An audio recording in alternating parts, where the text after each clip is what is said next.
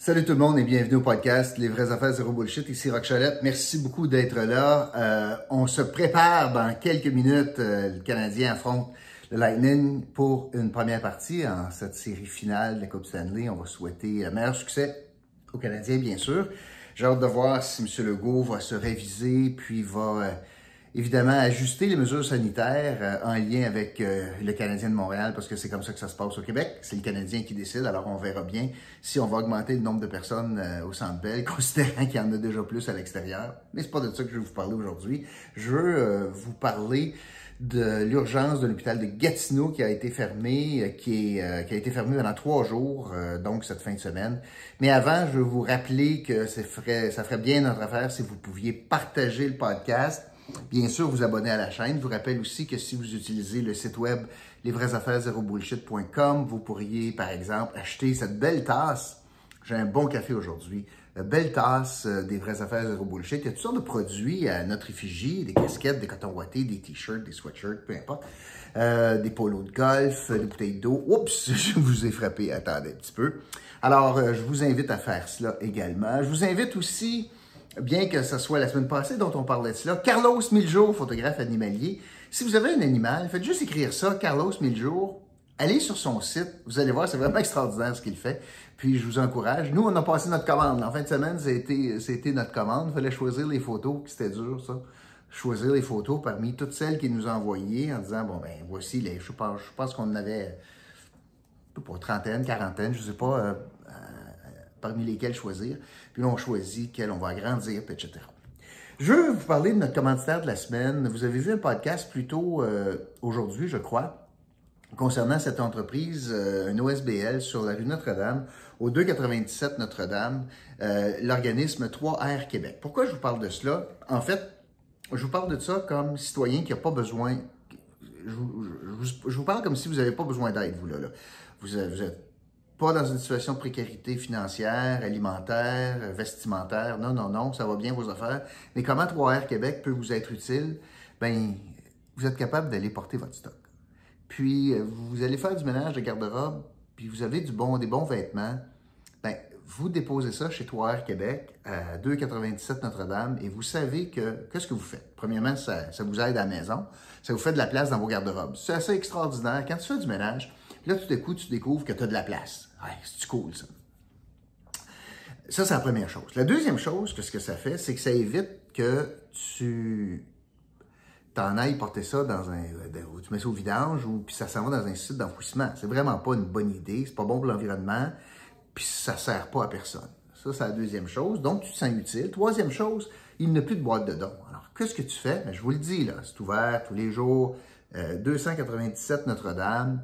Euh, tu t'en vas là, tu déposes tes choses, puis tu sais que ça va être bien utilisé. C'est revendu à des prix dérisoires et ça aide des familles dans le besoin.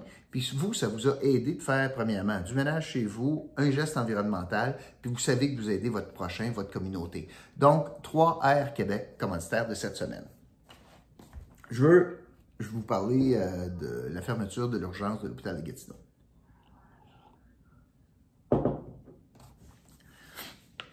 Quatrième ville en importance au Québec.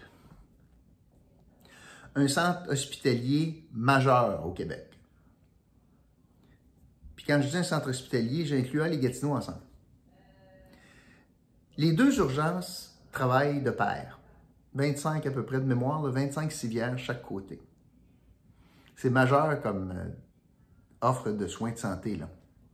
Fine pointe de la technologie. Ça fait pas longtemps qu'ils ont été bâtis c'est pour desservir des clientèles géographiquement un peu séparées. Et on voit qu'en fin de semaine, la fin de semaine de la Saint-Jean, l'urgence ferme.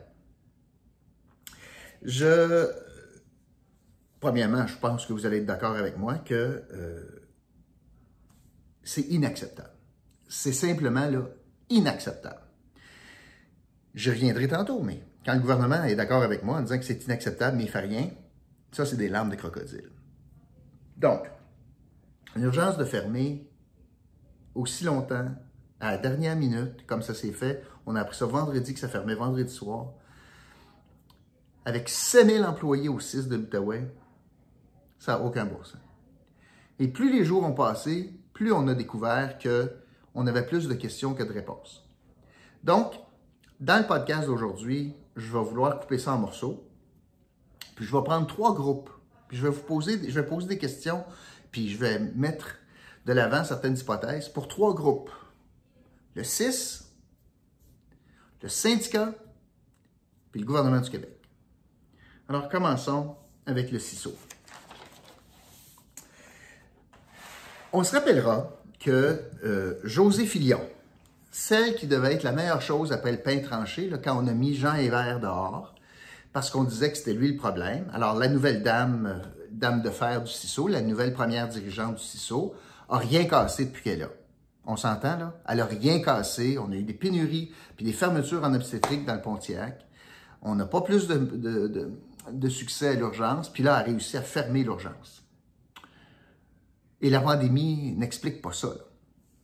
Alors, le CISO nous a expliqué il y a quelques jours, avant vendredi, qu'elle s'était vue euh, proposer, Mme Filion, des fermetures partielles de l'urgence parce qu'on voyait ça venir qui était pour avoir une pénurie de personnel.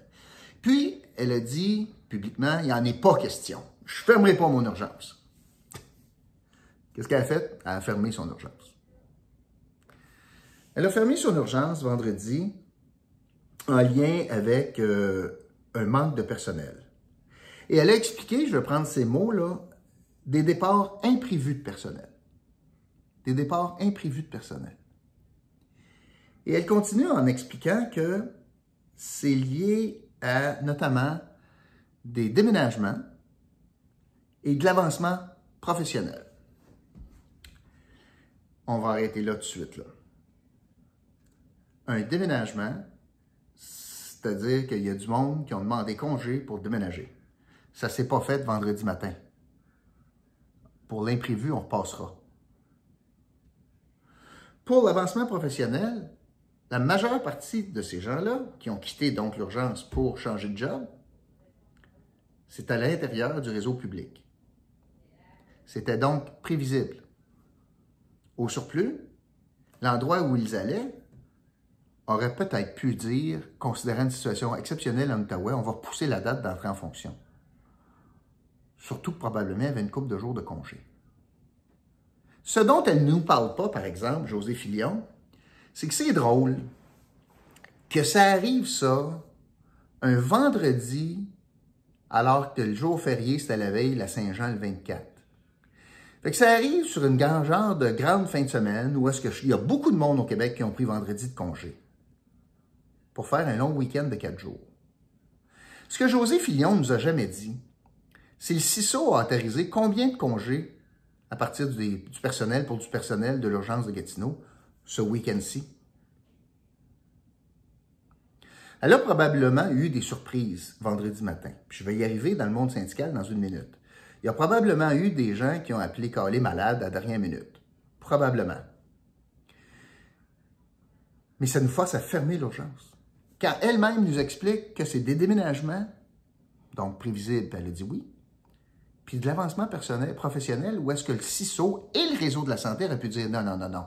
Au lieu d'entrer en fonction le 4 juillet là, ou le 29 ou 30 juin, m'a repoussé ça, l'Outaouais est mal pris. Ça se peut pas qu'on soit aussi rigide dans le réseau que, ah, on change de job, on change de job. Il n'y a rien de moins prévisible qu'une urgence. Sur les étages, c'est plus prévisible. Les autres départements, c'est un petit peu plus prévisible. Puis souvent, les conséquences, nonobstant euh, l'onco puis la cardio, mais c'est un petit peu plus euh, possible de délester un petit peu. Si on dit ma priorité, c'est de garder l'urgence ouverte, ben peut-être que des chirurgies électives, je serais capable de passer. Mais ce qui m'affecte profondément ici, là, c'est que Madame Filion semble mettre le, le, blâme sur le fait que c'était imprévisible tout cela. Puis dans ses explications, ce n'est que de la prévisibilité des déménagements puis de l'avancement professionnel. Puis je réitère ma question.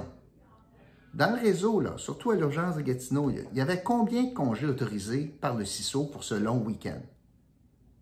Vous savez, puis là, toutes les comparaisons sont boiteuses, puis je comprends que le personnel est à bout de souffle, puis que ça a été une, année difficile, puis la pandémie, puis etc. Je comprends tout ça. Mais il doit avoir une façon de trouver une, euh, une, méthode pour convaincre des gens de dire écoute, tu devais partir en vacances, je suis mal pris, m'a te compensé trois fois, m'a te donné du 3 pour 1, écoute, tu peux-tu me donner ce fin de semaine-là, je suis mal pris. Les comptables, là, ça prend pas congé dans le temps de l'impôt. Carrie Price prend pas congé le soir d'une finale. Un agriculteur, ça prend pas congé dans le temps des semences. Il y a bien du monde comme ça.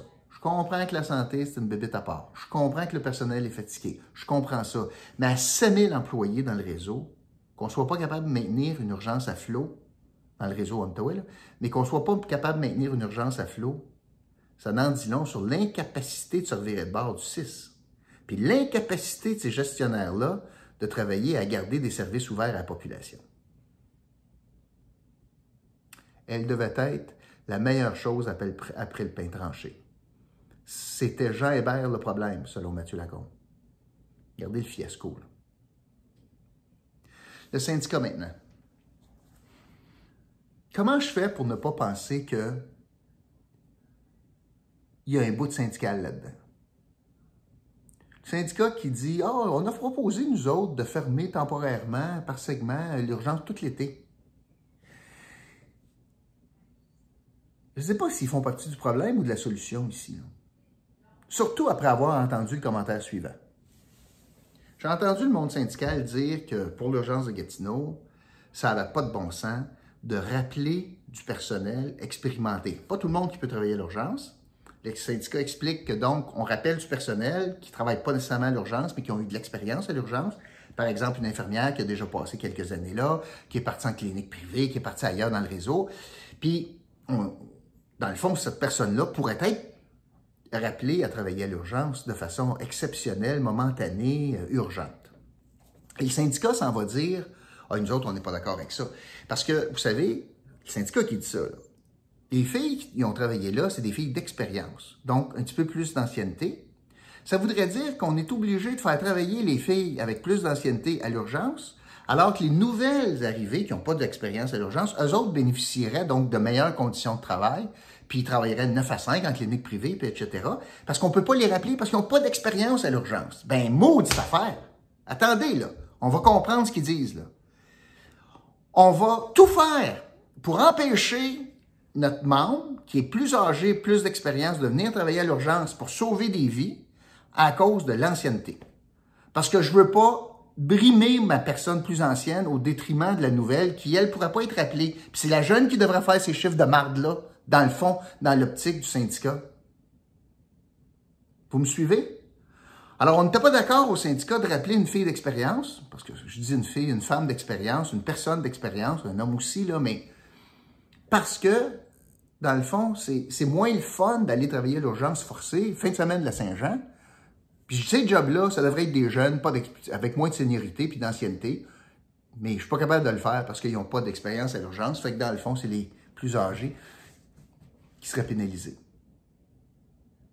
Et c'est pour ça que je vous demande, est-ce que c'est pas, dans le fond, le problème de José Fillon en est pas un de syndicat avant toute chose? Probablement qu'ils ont fait des choses à l'interne. Probablement que ils ont donné des congés, approuvé des congés, bien mérités, bien mérités. Là. Mais quand tu arrives devant une situation que là, tu l'as autorisé, mais que là, tu tout revire à l'envers, je suis obligé de fermer une urgence de 25 lits dans la, quatrième ville en importance au Québec, puis tu te sens les mains menottées par le syndicat. C'est qui ce qui mène au 6? Puis troisième chose, le troisième volet, le gouvernement du Québec. Comment est-ce qu'ils peuvent accepter ça? Comment Christian Dubé peut en même temps dire c'est pas acceptable, puis dire ben coudon. Ça marche pas comme discours, des larmes de crocodile. Le ministre dit ça n'a pas de bon sens, puis Mathieu Lacombe y abrite ça, mais ils font rien. Je vous repose la question. Depuis l'arrivée de la CAQ, en matière de santé, c'est quoi les avancées? Je ne vous parle pas de l'annonce de l'hôpital, je vais y arriver une minute. Qu'est-ce qui a été fait concrètement en santé depuis l'arrivée de la CAQ? En. Je vous le demande y a-tu 25 cents dollars de plus de faire? Y a-tu une solution qu'on a trouvée pour l'obstétrique euh, dans le Pontiac? On a regardez là, qu'est-ce qui a été fait de façon urgente Au même titre la 50. Là? On a trouvé une solution sur la 50, on a mis des câbles, puis bon. Mais l'équivalent des glissières de sécurité de la 50 en matière de santé, c'est quoi qu'on a fait? Puis ça nous amène à poser la question. La CAQ dit que la solution, c'est un nouvel hôpital.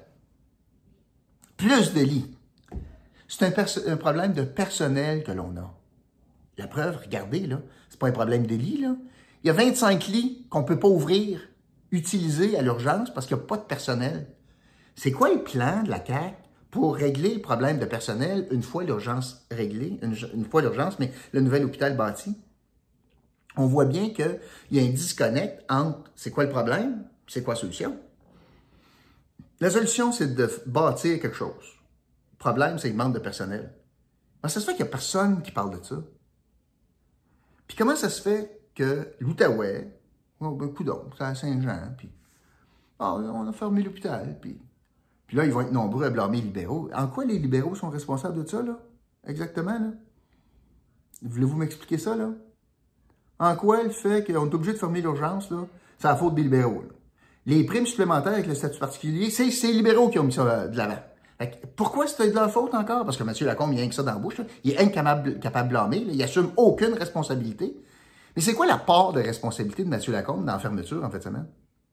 En termes de gouvernement, en termes de ministre responsable de l'Outaouais? Je voulais vous dire ça parce que moi, je trouve qu'on est des, moutons, assez dociles, merci. Je trouve qu'on pose pas les vraies questions. Je trouve que elle l'a facile, José Filion. Elle se passe encore en victime en disant, mais là, elle n'a pas de personnel. Non, non, un instant, là, elle n'a pas de personnel. Quelle est la part de sa responsabilité dans elle n'a pas de personnel? Elle a contribué à ça comment? Est-ce qu'elle n'aurait pas pu dire un instant, là? Les avancements professionnels, ça attendra deux semaines. Quel changement de job que vous avez eu, vous avez changé de département, je mets un hall là-dessus, ça va être dans deux semaines. Fait que je trouve ça épouvantable qu'on soit encore pris en otage en Outaouais puis moi, je soupçonne que c'est parce que, honnêtement, comme d'habitude dans le réseau de la santé, le gros bout du bâton appartient au monde syndical. Il y en a combien, j'aimerais ça qu'on ait les chiffres là. Il y en a combien qui ont calé malade pour forcer la main à José Fillon? Il y en a combien qui ont calé malade le matin même? Ah, ça se peut que tout le monde soit malade en même temps. Ça, ça se peut bien gros. Ouais, ça se peut bien gros. Ça se peut comme non aussi, hein? Ça fait que je suis bien euh, déçu de voir comment ça s'est passé en fin de semaine. Puis je trouve qu'il y a pas mal de questions sans réponse, encore une fois. Mais écoute, on est habitué, réseau de la santé, c'est facile, on tourne la tête, puis on dit, ah ben on est habitué, puis c'est jamais de la faute de personne, puis c'est coudon, c'est comme ça Outaouais. Mais bullshit, c'est pas comme ça.